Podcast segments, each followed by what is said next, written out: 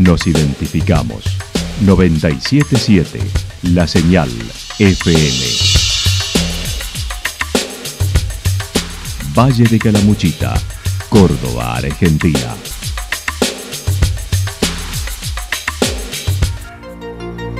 El más completo resumen de las noticias de la región, encontralos todos los días a las 12 y 30, a las 16 y a las 22 horas. Panorama de noticias. Por la 977, la señal FM nos identifica también con las noticias.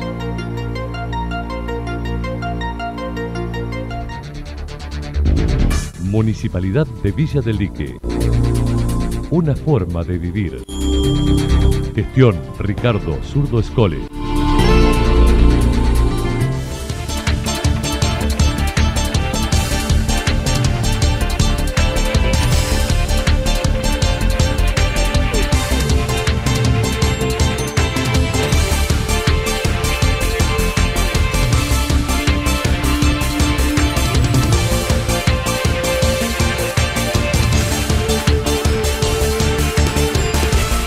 A esta hora hacemos un repaso por la información regional a través de los títulos. El pueblo patrio votará el 11 de junio. Estanislao Erazo, precandidato de Juntos por el Cambio.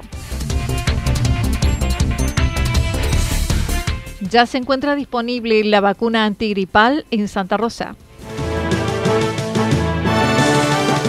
La actualidad en síntesis. La Resumen de noticias regionales producida por la 977 La Señal FM. Nos identifica junto a la información.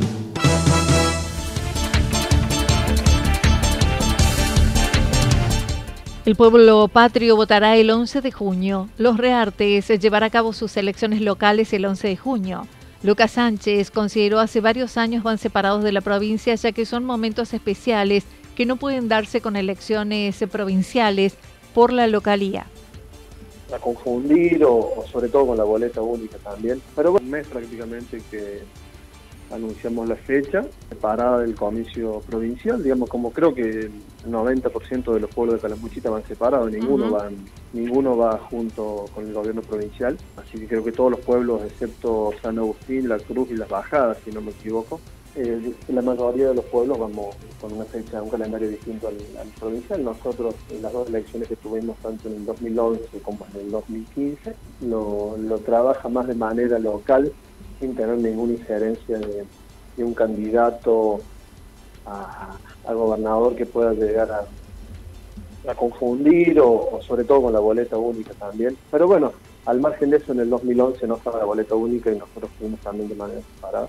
No será candidato a jefe comunal luego de 15 años de estar al frente por impedimento de ley, pero asegura de haber podido no repetiría por el desgaste y la necesidad de renovación. yo creo que aunque hubiese podido repetir, no hubiese repetido, lo más probable es que no.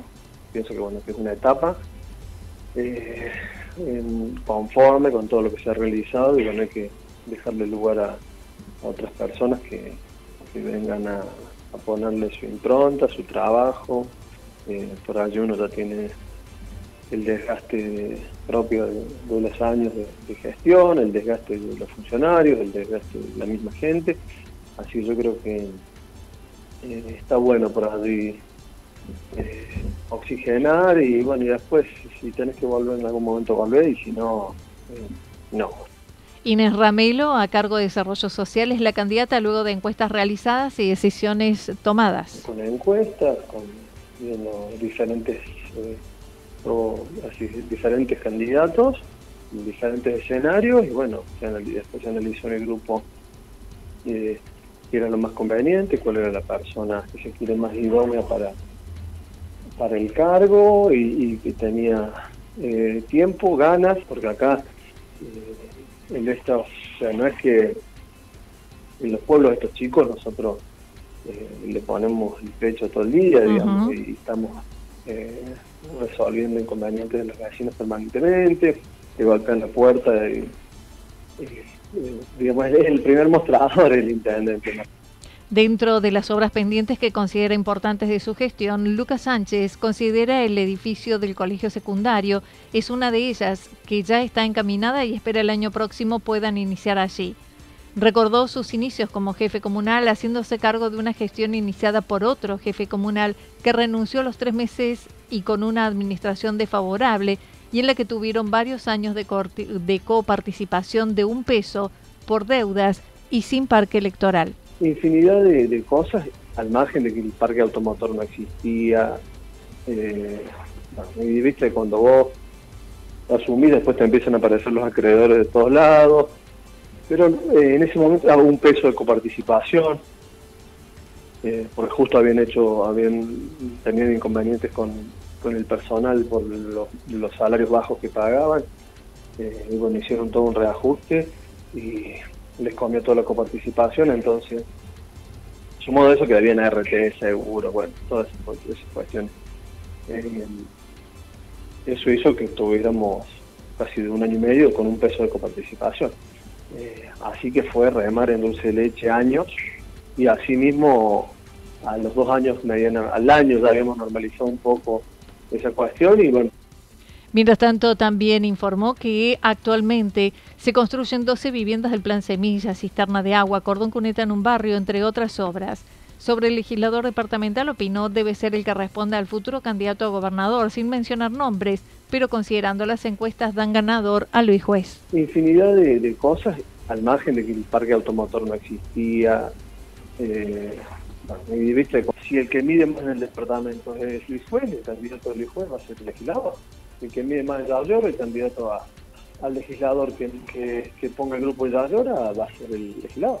Me parece a mí que la gente no va a elegir el legislador, sobre todo teniendo en cuenta que van todas las intendencias separadas, con mayor razón. Pero la gente no va a ir a elegir, ah, yo quiero el legislador Juan Pérez o, María la gente vota al gobernador y de ahí arrastra el trabajo todo. Pero no es solamente acá, es en todos los departamentos. A lo mejor me equivoco, pero yo lo, poco que, entiendo creo que es así. El, candidato gobernador que, se lleve el departamento se lleva el legislador. Es muy difícil que la gente corte boleta, en este caso marque distinto. Y más con boleta única.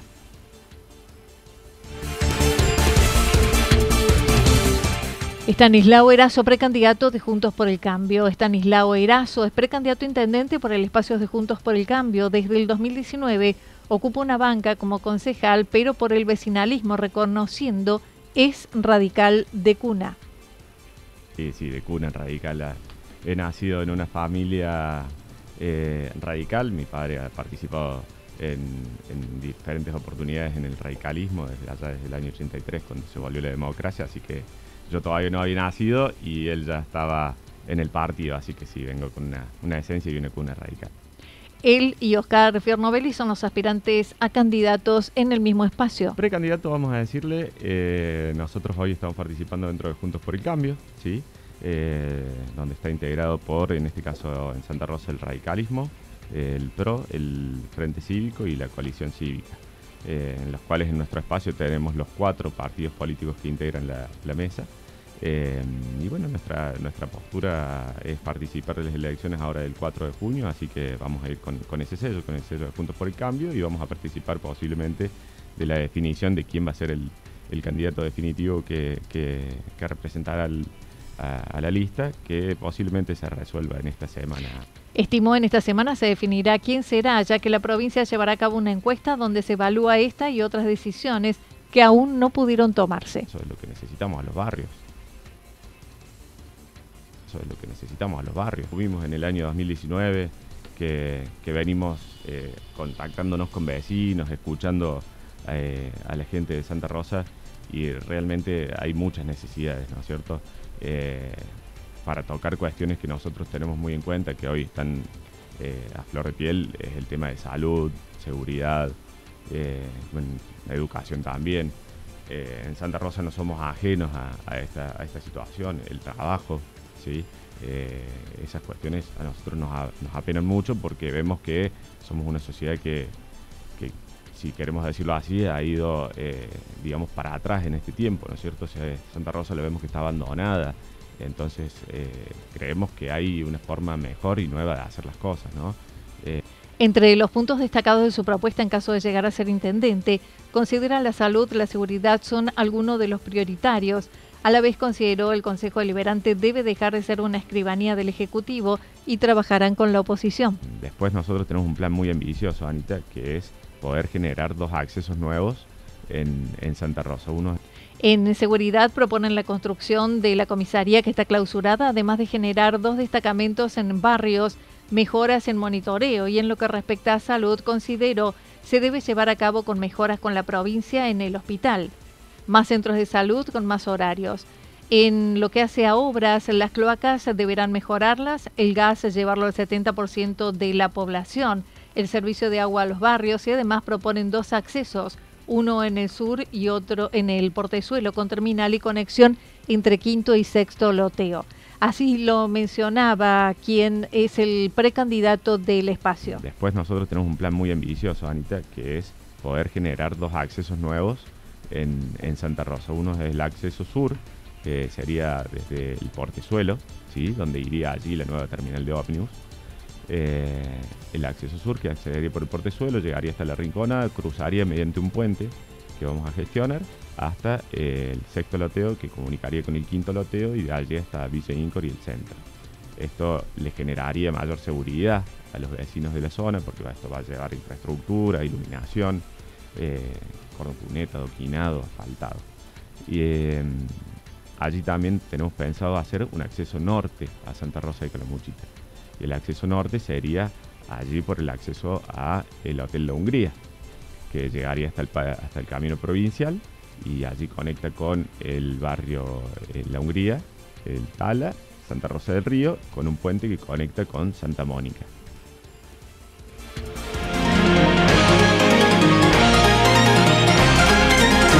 Toda la información regional actualizada día tras día Usted puede repasarla durante toda la jornada en www.fm977.com.ar. La señal FM nos identifica también en Internet.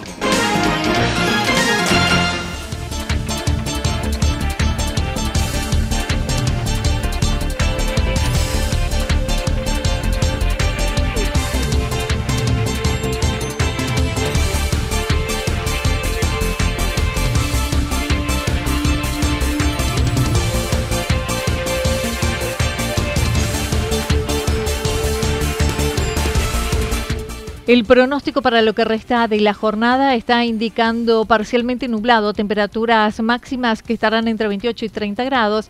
El viento estará soplando del sector norte entre 7 y 12 kilómetros por hora. Para mañana martes anticipan parcialmente nublado, mayormente nublado hacia la tarde.